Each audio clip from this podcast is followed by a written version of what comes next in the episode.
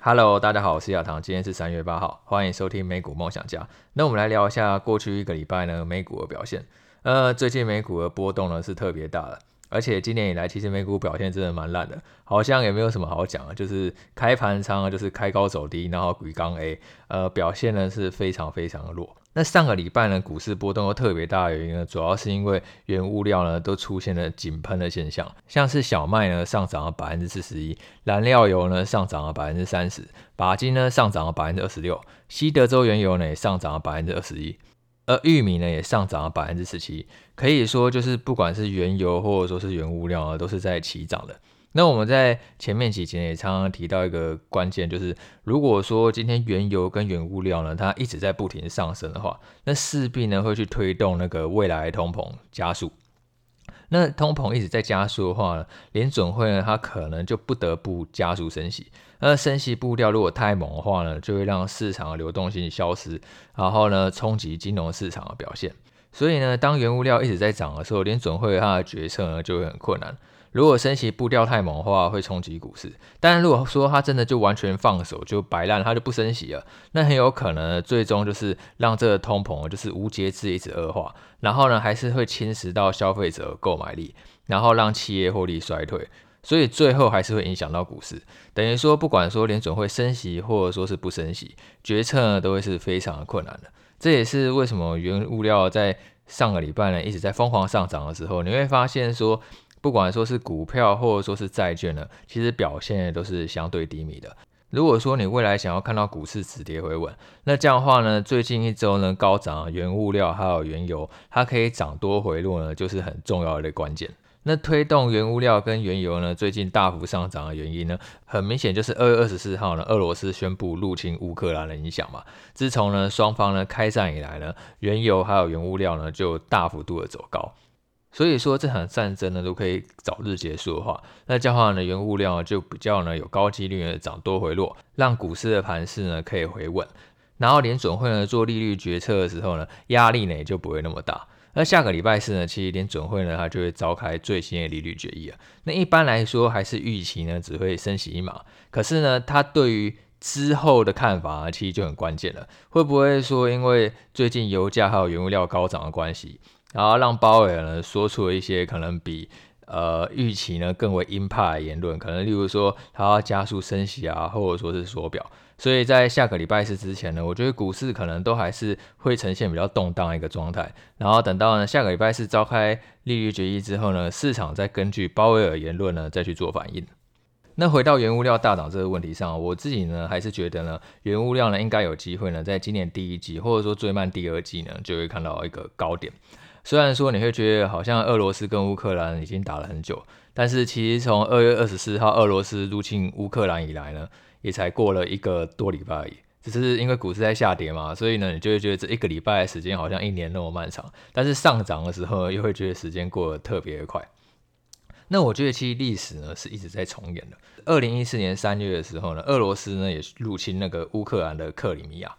然后，那当时呢，股价呢也有短线的去冲高，因为呢，反映说俄罗斯可能遭到经济制裁嘛。可是随后呢，油价呢就在二零一四年六月的时候达到顶峰，然后就一路跌到年底，几乎腰斩。所以说，其实某种程度上的话，只要俄罗斯呢一旦呢挑起对外战争的冲突，油价呢都会加速赶顶。但是呢，这个达到顶峰没多久之后呢，油价就会开始崩落。那我觉得这一次呢，可能也是有机会呢重演历史的。现在原物料其实你可以发现说，大家很明显是很 FOMO 的状态，就是呃好像生怕错过未来原物料还有原油上涨行情。但是这种加速赶底的趋势呢，我认为呢应该是不会持续太久，是有机会呢拉回做整理的。那一旦说出现拉回整理的迹象的时候，那就会更有利于呢当前股市反弹。只是投资常常都是这样子，你一定呢都会有自己主观的预测，然后主观的看法，然后呢去做一些主动的投资。除非说你是完完全全的被动投资人，你可能就是定期定额去买标普五百指数，或者说是纳斯达克指数等等。反正呢时间到了我就投钱，时间到我就投钱，然后没有任何主观的想法在里面。但是呢，如果你今天是去做那个主动投资、主动预测，像我刚刚就说了一些，我认为呢，可能原物料会在今年的第一季或者说是最慢第二季达到高点，这会让这一个股市呢，可以在今年第一季的时候筑底，然后呢会逐渐往上。这个呢是我主观的预测。可是市场并不会总是呢照你主观的预测走，很有可能呢市场总是就是会超乎你的预期，而且市场上就是有各式各样的投资人嘛，大家都有不一样的看法。像很明显的巴菲特的看法应该就跟我不太一样。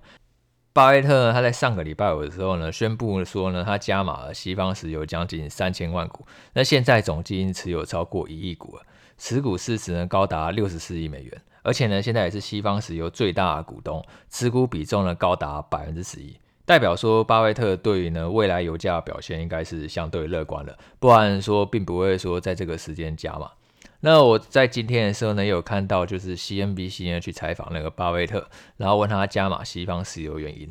不过巴菲特呢倒是没有对油价表达特别的看法。他说他加码西方石油原因是因为呢，他认为说这个西方石油的经营层呢，他会以正确的方式去管理公司，他会呢去减少债务，然后提高股息，然后创造可持续的自由现金流。也就是说，其实巴菲特还是看好呢西方石油长期一个成长。可是，就我理解呢，西方石油它毕竟还是一个能源股。换句话说，它景气循环的波动呢是会比较剧烈。巴菲特认为说，它可以创造可持续的自由现金流。某种程度上来讲啊，就代表说，他认为呢，当前的高油价很有可能是会持续一段时间的。也就是说，即便说油价呢没有继续往上，那可能也代表说油价呢会持续的高档盘整，而不是说呢会立刻崩跌往下。那巴菲特其实跟西方石油呢是很有缘分的。然后也不知道是孽缘还是好缘。巴菲特最早投资西方石油呢，是在二零一九年五月，当时呢，他出了一百亿美元呢投资西方石油的特别股，然后每一年的利率呢是百分之八，等于说呢，这一百亿美元呢，可以每一年呢就固定的领八亿美元的股利。而当时巴菲特呢觉得这是一笔很好的投资。那二零一九年的时候，那时候原油的价格呢差不多是六十到七十美元左右。然后，巴菲特认为说呢，以当那时候的油价来讲话，西方石油呢持续支付这一笔特别股的利息呢是没有什么问题的，它可以呢一直去稳稳的领到这每一年八亿美元的股利。可是这是二零一九年五月的事嘛？那后来发生什么事情？我相信大家现在印象应该都还很深刻。二零二零年初呢就爆发了那个新冠肺炎疫情，那因为疫情影响的关系，各国封城，然后锁边境，所以呢让这个原油需求大幅度的减少。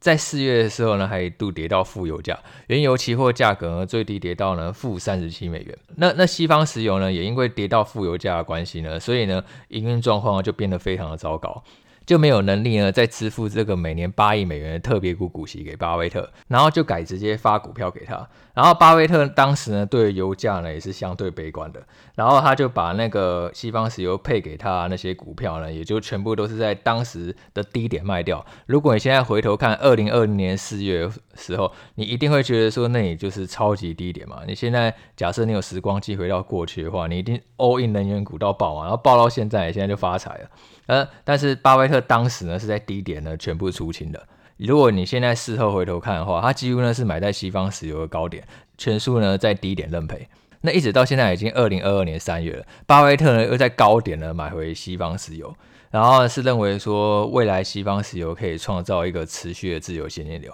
那未来到底会怎么样演变呢？其实是没有人知道嘛。如果说油价又再度大幅度的崩跌，那这样可能又是一个错误的投资。然后，但是如果说油价确实可能就是在高涨盘整的话，这样的话，西方石油呢确实就有能力呢去产生一个稳健的利润。那像我自己在做投资的时候呢，我刚刚有讲说，其实没有人是可以准确预测未来的。大家在每一个当下一定都是摸着石头去过河，然后你手上的资金呢就好像是你的筹码。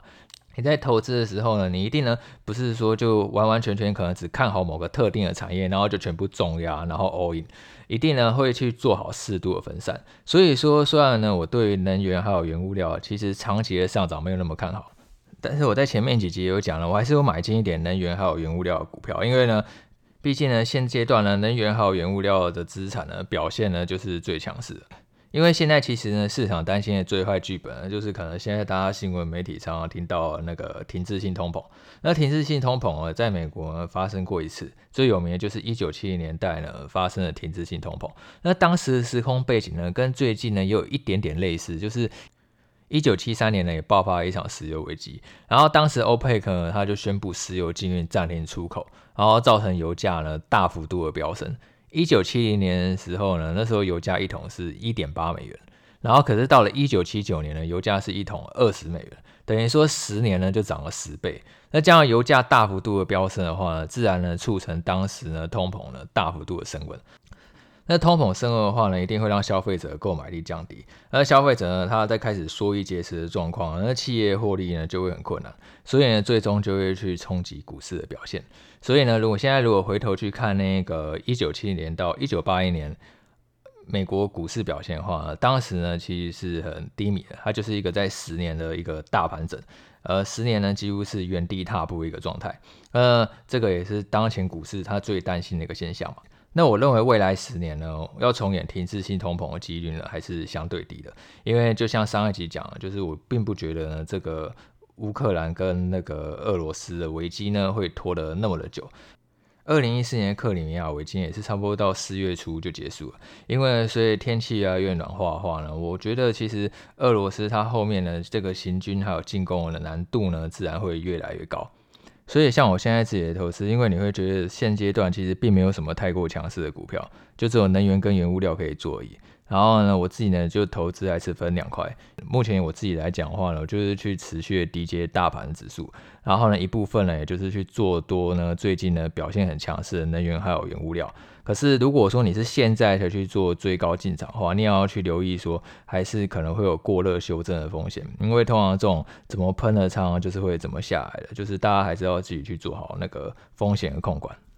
好，那来回答一下听众的提问。汪子玉 Emily 每一集都听，很喜欢讲的内容简短又明了。想请问你如何做家庭财务规划及分配？听到你太太是家管，想请问一开始应该有多少资产才会决定当专职的投资人？还有当专职投资人，而且你又是主要收入者的话，养小孩种种费用该如何分配才能你跟太太都能靠被动收入养家？谢谢。而那其实这上一集好像有类似的问题嘛，呃那我觉得其实衡量一个你到底呢是不是可以做专职投资人的一个最简单的基准，就是你可以看一下说你总资产的百分之五呢是不是足以 cover 你一年的生活开销。因为每一个人的生活开销都是不一样的，所以说很难给你一个很精确的数字。有些人他可能呃省吃俭用一点，也许他一年可能五十万呢，他就可以呢过得很好，然后过得很很滋润了。但是呢，有些人他可能对物质的要求比较高一点，他可能一年的开销至少要有一百万才可以过上呢更有品质的生活。所以呢，你可以看一下说你每一年的你们整个家庭的开销到底到多少，然后呢现在总资产又有多少？那之所以会有这总资产百分之五呢，其实呢，是因为呢，你会知道每一年股市的报酬都是不一定的嘛。即便说你可能操盘功力再怎么样的强，总是呢，有时候会遇到呢股市大逆风的时候。像是很明显，今年股市就烂到不行嘛。标普还有道琼还有纳指呢，现在都已经从高点修正超过百分之十了。呃，如果说你有时候可能连续好几年都遇到这样寒冬，那你这总资产呢，只要有百分之五就足以支付你一年生活开销的话，你是比较有底气呢，可以去撑过去的，而不是说可能资金还小小的，那这样的话压力就会比较大。很多资金还小小，他们做的可能就是全职的交易，可能一整天就是在电脑前面呢去盯盘。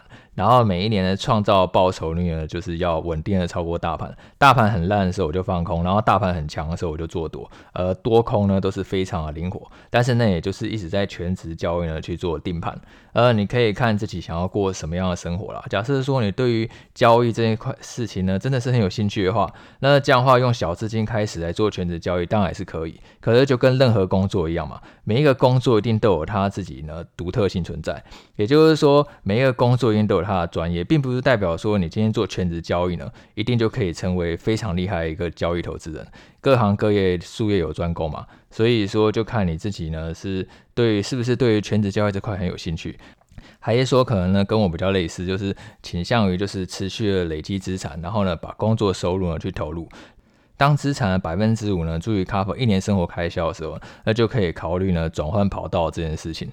而且我觉得，其实转换跑道也不代表都不工作了。因为说真的，其实当你转换跑道之后，我觉得最好还是想一下，说之后到底要做什么。每天呢，假设真的游手好闲的话，其实是会很，无聊的。我觉得呢，最后衡量你人生快不快乐一个标准，也不是说你到底赚了多少钱还是怎么样。最重要，其实会让你快乐一个关键是，到底有多少人会因为你而受惠。那这样的话，你才会觉得人生呢是过得精彩而有意义的。好，那今天就这样了，拜拜。